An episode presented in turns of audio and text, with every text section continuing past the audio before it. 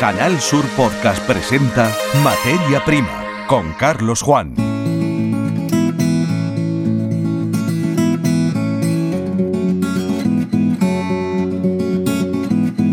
Saludos, sean bienvenidos a una nueva edición del podcast Materia Prima de Canal Sur Radio y Televisión. La Universidad de Córdoba y COAG han presentado el estudio Agromillennials. Con él se hace una fotografía de en qué condiciones y con qué expectativas llegan a la agricultura los hombres y mujeres que tienen hasta 35 años. Así que nuestro primer contenido va a ser dar voz a los representantes de las instituciones que han permitido que este estudio salga a la luz. Además, nos colamos en el corazón de la Unión. Es una de las mayores comercializadoras de la comarca del poniente almeriense. En episodios anteriores conocíamos desarrollos muy interesantes, como Long Fresh, que permite llevar muy lejos frutas y hortalizas sin que se pierda nada por el camino. Cuando decimos nada nos referimos a textura, sabor, frescura. Javier Carmona, director de marketing de la Unión, y Nuria García, técnica en la empresa, nos desvelan otros desafíos que marcan este final de año.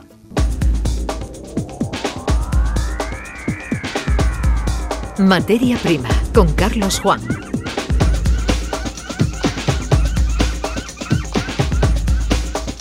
COAG ha estudiado las condiciones en las que las personas de hasta 35 años se incorporan a la actividad agraria. Lo tenemos sobre la mesa. Su título es Agromillennials, estudio sobre el perfil de los nuevos agricultores y ganaderos del siglo XXI. Es un trabajo firmado por la Escuela Técnica Superior de Ingeniería Agronómica y de Montes de la Universidad de Córdoba y por las Juventudes Agrarias de COAG. En el trabajo se describe el presente, se hace una fotografía y se trata de dar una respuesta a una pregunta que está relacionada con el futuro. ¿Está garantizado el relevo generacional en el campo? Andrés Góngora es el secretario provincial de COAG en, Almería, también secretario nacional de frutas y hortalizas. Bienvenido Andrés a este podcast. Hola, ¿qué tal? Supongo que es la gran pregunta de fondo que todo el mundo se hace cuando se embarca en la aventura de hacer un estudio como este. Hay cantera en los millennials para seguir proporcionando a una población que crece y crece cada, cada año más alimentos de calidad. ¿Lo tenemos garantizado? Bueno, la respuesta del estudio lo demuestra, ¿no? Ahora mismo, ¿no? Con las políticas agrarias actuales, con la situación en la que se encuentra el campo, el medio rural, en definitiva, la respuesta es que es que no, hay muy poco hay muy poco relevo generacional, prácticamente no se llega ni al 5% las personas que tienen menos de 35 años en el campo español y se apunta a que en, que en esta década eh, más de 200.000 agricultores van a superar la edad de jubilación, por lo tanto en 10 años necesitaríamos eh, 200.000 jóvenes que se incorporen a la actividad eh, eso significaría pues prácticamente entre 20 y 25 mil jóvenes al año y estamos muy lejos ahora mismo de, esa cifra, ¿no? Por lo tanto, eh, el informe confirma la necesidad de cambiar eh, las políticas agrarias para que para que la tendencia mm, gire, ¿no? Y es verdad que no se puede hacer una radiografía similar en todo el territorio nacional, no, no es la misma foto, eh, provincias o sectores como el de fruta y hortalizas tiene algo más de dinámica de incorporación, pero luego tenemos sectores como los cultivos de secano, el cereal, los frutos secos, eh, que, bueno, desgraciadamente su incorporación es muy baja, ¿no? De todas maneras, eh, tomando los datos gruesos del informe, luego tendremos ocasión de hablar con Rosa Gallardo de la Universidad de Córdoba. Em, da la impresión de que el problema puede estar en que, aunque los que llegan al mundo agrícola pues cada vez están mejor formados y rompen estereotipos respecto al pasado. Mm. Casi todos, tres de cada cuatro me parece recordar, eh, son de familia de agricultores, es decir, hay muy poca movilidad de otros sectores al sector primario y claro, si cada vez son menos, pues cada vez se van a incorporar menos como una espiral, o sea, como una pirámide que se va reduciendo por la base, parece, ¿no? Entonces, de alguna manera habría que incentivar a quienes no son del campo a que se lo planteen como una actividad de futuro, claro.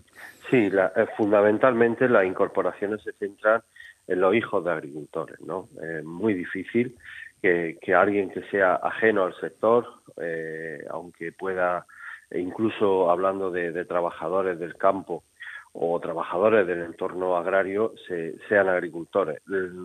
Se apuntan a, varios a varios problemas a la hora de, de acceder a una explotación fundamentalmente la poca disponibilidad de, tierra, la dificultad de conseguir tierra, base territorial en definitiva, que es la base para, para un agricultor y también para una ganadería.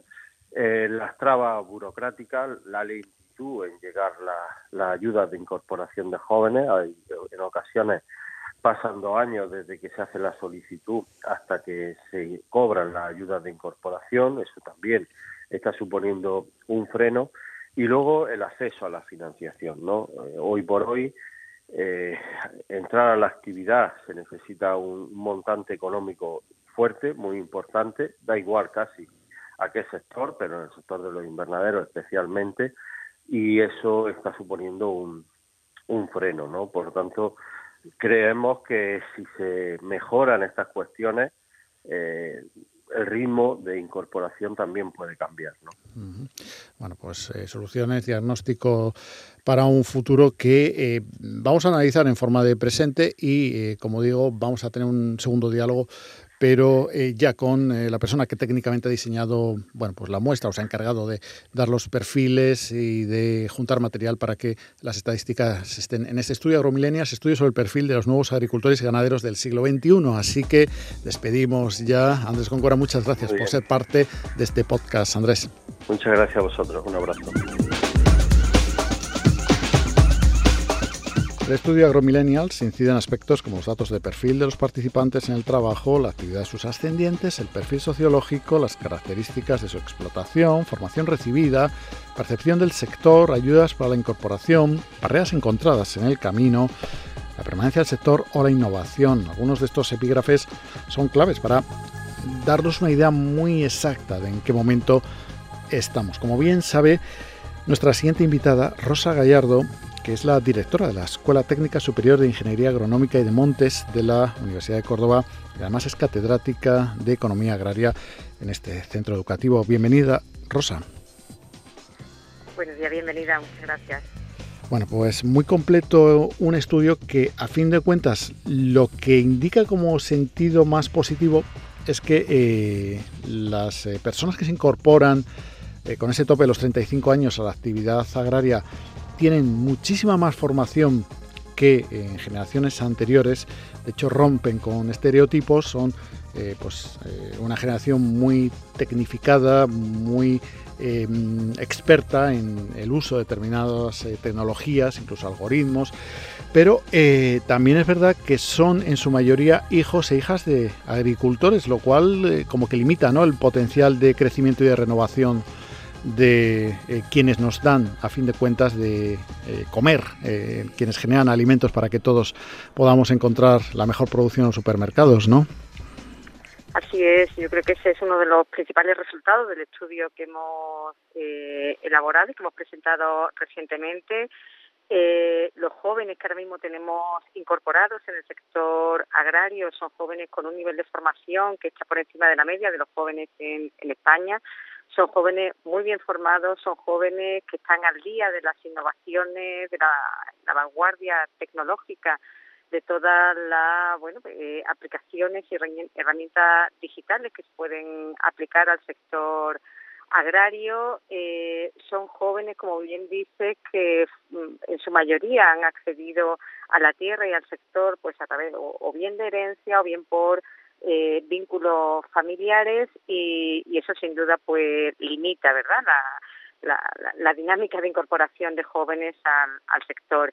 Yo creo que es un reto enorme el que tenemos el mejorar las cifras de, presencia de jóvenes. Ahora mismo apenas el 4% de los titulares de explotación pues tienen menos de 35 años y eso es un problema enorme de cara al futuro y, y además, bueno, pues el, el ritmo de incorporación de, de, la tecnología y de la transformación digital en el sector, pues va a depender mucho también de la presencia de jóvenes en el, en el sector. Así que, bueno, creo que es un reto que tenemos todo, administración, sector, universidad eh, y en, en, general todo el, todo el ecosistema que está en torno al sector agroalimentario, pues para ser atractivos para los jóvenes y para mejorar esa tasa de incorporación. En el trabajo de campo de este estudio, además, nunca mejor dicho, ¿verdad? Lo de trabajo de campo es en sentido literal y en el sentido científico que tiene esta palabra.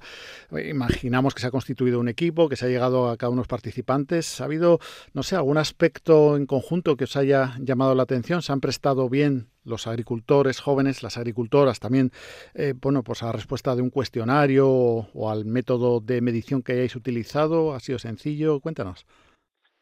Efectivamente se redactó un, cuestionario que se ha, se, ha enviado a, jóvenes agricultores de toda, de toda España y la respuesta bueno pues ha sido muy muy buena y a partir ya de, la recepción de, de toda esta respuesta pues se hizo eh, un análisis que es el que el que contiene el informe que se ha, se ha presentado eh, bueno, eran preguntas que correspondían a los bloques que inicialmente comentabas y, es verdad que hay algunos resultados, bueno, pues primero que, que nos han dado alegría, el, que comentábamos de, del nivel de formación, también hay otros resultados que, que creo que, que es importante y es que el, los jóvenes que están incorporados al sector lo están por, por vocación y por decisión propia, es decir, no es porque no hayan podido encontrar otro empleo en otro sector y entonces están en el sector agrario, sino porque han decidido eh, incorporarse profesionalmente a ese sector y creo que eso es una buena noticia.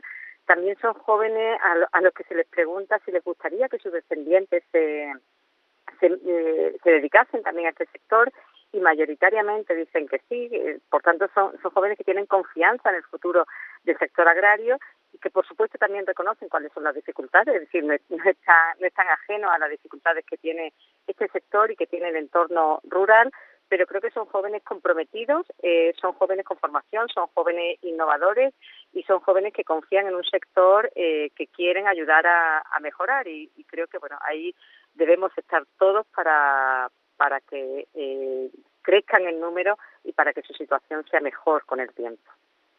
Bueno, pues dos visiones sobre un mismo asunto, la incorporación de jóvenes al sector primario, la que desde COAG nos daba Andrés Góngora, secretario nacional de Frutas y Hortalizas, y la que desde la Universidad de Córdoba nos aporta Rosa Gallardo, que la persona que técnicamente ha eh, estado en cada paso de la elaboración de este trabajo como catedrática de Economía Agraria y directora de la Escuela Técnica Superior de Ingeniería Agronómica y de Montes de la propia universidad. Eh, de la que se ha formado el equipo de trabajo para realizar el estudio, ¿no? la prospección acerca de jóvenes y agricultura agromillennials. Rosa, muchísimas gracias por ser parte del podcast Materia Prima de Canal Sur Radio y Televisión. Muchísimas gracias a vosotros por, por contar con la, con la universidad y un, un placer. Escuchas Materia Prima. Canal Sur Podcast. Estamos en el lugar en el que se mide la potencia que el modelo intensivo de agricultura que predomina en la provincia de Almería y que ha saltado a la vecina Granada tiene. Al visitante de la Unión, en sus instalaciones de Santa María del Águila, en el poniente almeriense, la recibe una impresionante nave cuya superficie equivale a la de un campo de fútbol, metro cuadrado más o metro cuadrado menos. Según el momento del día en el que se llegue, la actividad puede ser frenética o inexistente. Nos recibe el director de marketing de la empresa, Javier Carmona. A él le preguntamos en qué tipo de lugar estamos. la unión nace en el año 93, eh, fruto de la unión, propiamente dicho, de un grupo de compradores que eh, decidieron pues, apostar por este modelo de negocio en el cual eh, nos basábamos en el modelo tradicional de comercialización de fruta y verdura en, Almería, que es la subasta. A partir de aquí eh, se tiene un desarrollo de casi 30 años que hacemos ahora, en el cual empezamos a diversificar nuestro modelo de negocio hasta que a día de hoy la subasta supone en torno al 25% del volumen, siendo un 75% la comercializadora. Estamos hablando de unos 400 millones de kilos con picos de hasta 435.000 435 eh, millones de kilos.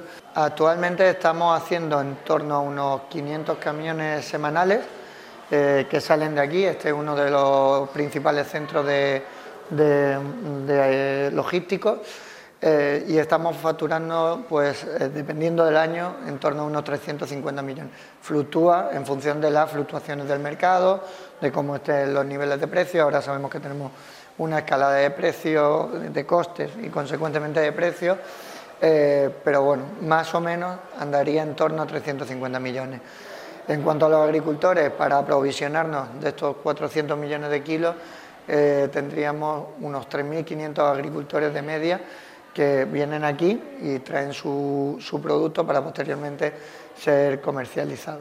Creo que las expectativas son, son buenas. El volumen de producción nosotros esperamos superar lo que hicimos el año eh, anterior y en cuanto a valor nosotros a nivel particular nos hemos fijado una serie de objetivos.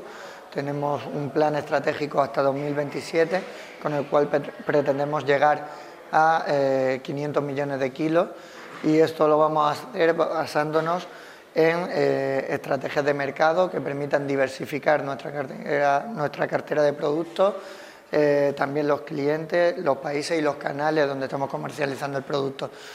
Esto, por supuesto, tiene que revertir en una mayor rentabilidad al agricultor que se consigue gracias pues, a estos acuerdos comerciales. Es verdad que nos encontramos en un momento de muchísima incertidumbre, es extremadamente complicado predecir lo que va a pasar porque no tenemos eh, la certeza de cómo van a evolucionar los precios o la situación.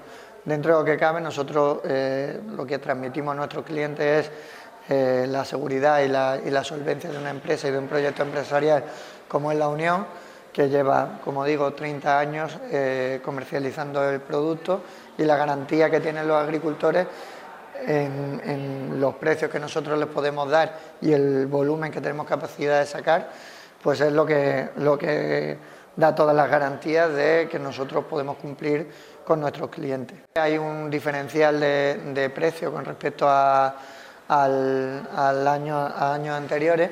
Es verdad que también tenemos un diferencial de coste. Hay que tener en cuenta que los incrementos de costes eh, en, este, en este sector son difícilmente eh, repercutibles al, al consumidor final. Estamos hablando de productos algunos de ellos de, necesidades básicas y para ello también nosotros em, es verdad que tenemos líneas de producto premium y tenemos un, grueso de volumen eh, de producto tipo que, sería el que lleva la cadena de distribución, pero también hemos sacado proyectos eh, que suponen un, diferencial de precio, en este caso en, negativo, con respecto a, con respecto a la media. Eh, a través de nuestra marca Imperfect, hemos eh, querido hacer una apuesta por el consumidor, para que pueda consumir fruta y verdura en las mejores condiciones cualquier tipo de persona, con cualquiera sea su ingreso y con un diferencial de precio de en torno al 50%. Estamos hablando de que puede acceder todo el mundo a ese producto, ya tenemos acuerdos con cadenas de distribución, tenemos acuerdos con con empresas de restauración colectiva que dan de comer en hospitales, dan de comer en colegios, en residencias de ancianos, para que todo el mundo pueda tener ese producto, eh, no el 30% que se eh, decía de la cesta de compra, sino un 50% más barato. A nivel de exportación, nosotros en torno al 50% del volumen lo hacemos en exportación, el otro 50% sería en mercado nacional y actualmente ya hemos continuado nuestros acuerdos de volumen con, las principales cadenas europeas. Eh, tenemos mucho peso del retail alemán en nuestra cartera de clientes y estamos diversificando hacia cuentas de valor en países nórdicos, eh, con los cuales ya trabajamos a partir de este último año. Hemos cerrado acuerdos con todas las principales cadenas de distribución a nivel europeo, sobre todo, como digo, ahora muy centrado en el norte, en, lo que sería países nórdicos. El mundo ha superado los 8.000 millones de habitantes. La demanda de alimentos crece. Los actores en este mercado deben de ganar robustez para estar a las uvas y a las maduras. Lo hemos visto con la crisis del COVID. Efectivamente hay más demanda, la gente está más necesidad, la empresa está más necesidad de, productos y eh, nosotros estamos también apostando por conseguir nuevos clientes. Entonces, confluye un poco las dos cosas. También es cierto que tradicionalmente no habíamos enfocado estos mercados y aunque a veces sí trabajábamos con, algunas de, de, estas principales cuentas, no teníamos eh, todas nuestras referencias introducidas en la cadena. Entonces, no solo estamos creciendo porque estamos eh, abriendo nuevas cuentas, sino porque las cuentas que ya estaban trabajando con nosotros ahora hacen más productos y más volumen con la Unión. Escuchas Materia Prima, Canal Sur Podcast.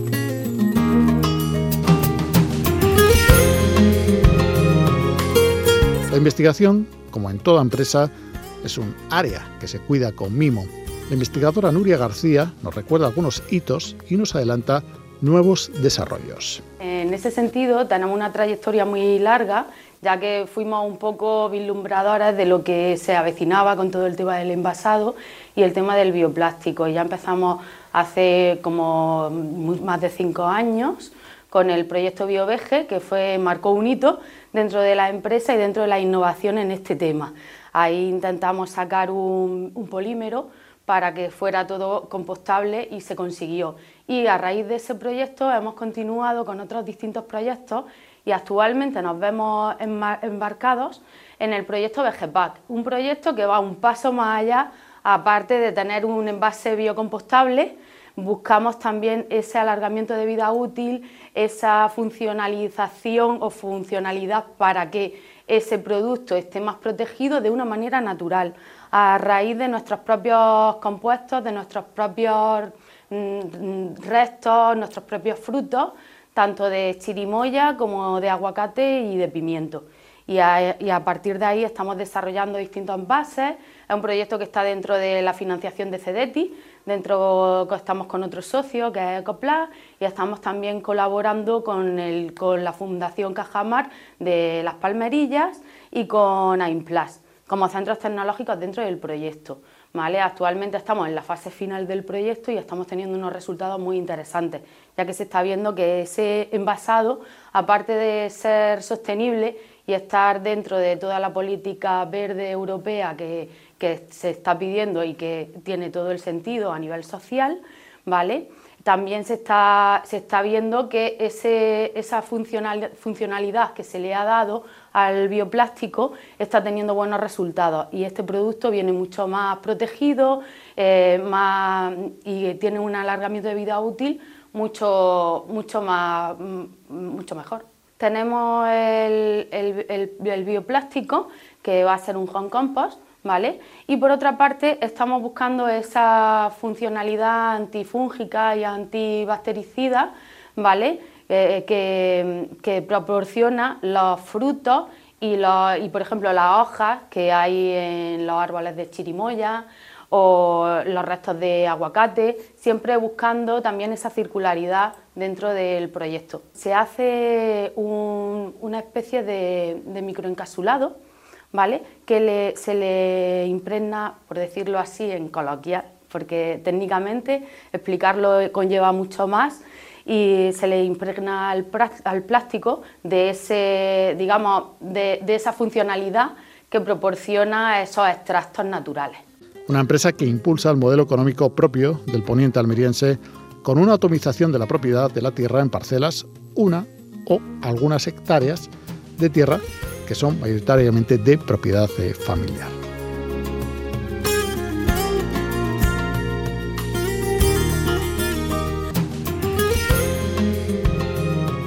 Esto es todo cuanto teníamos preparado en esta edición del podcast Materia Prima. Les esperamos en el siguiente episodio. Hasta nuestro próximo encuentro, reciban un cordial saludo. En Canal Sur Podcast han escuchado Materia Prima con Carlos Juan.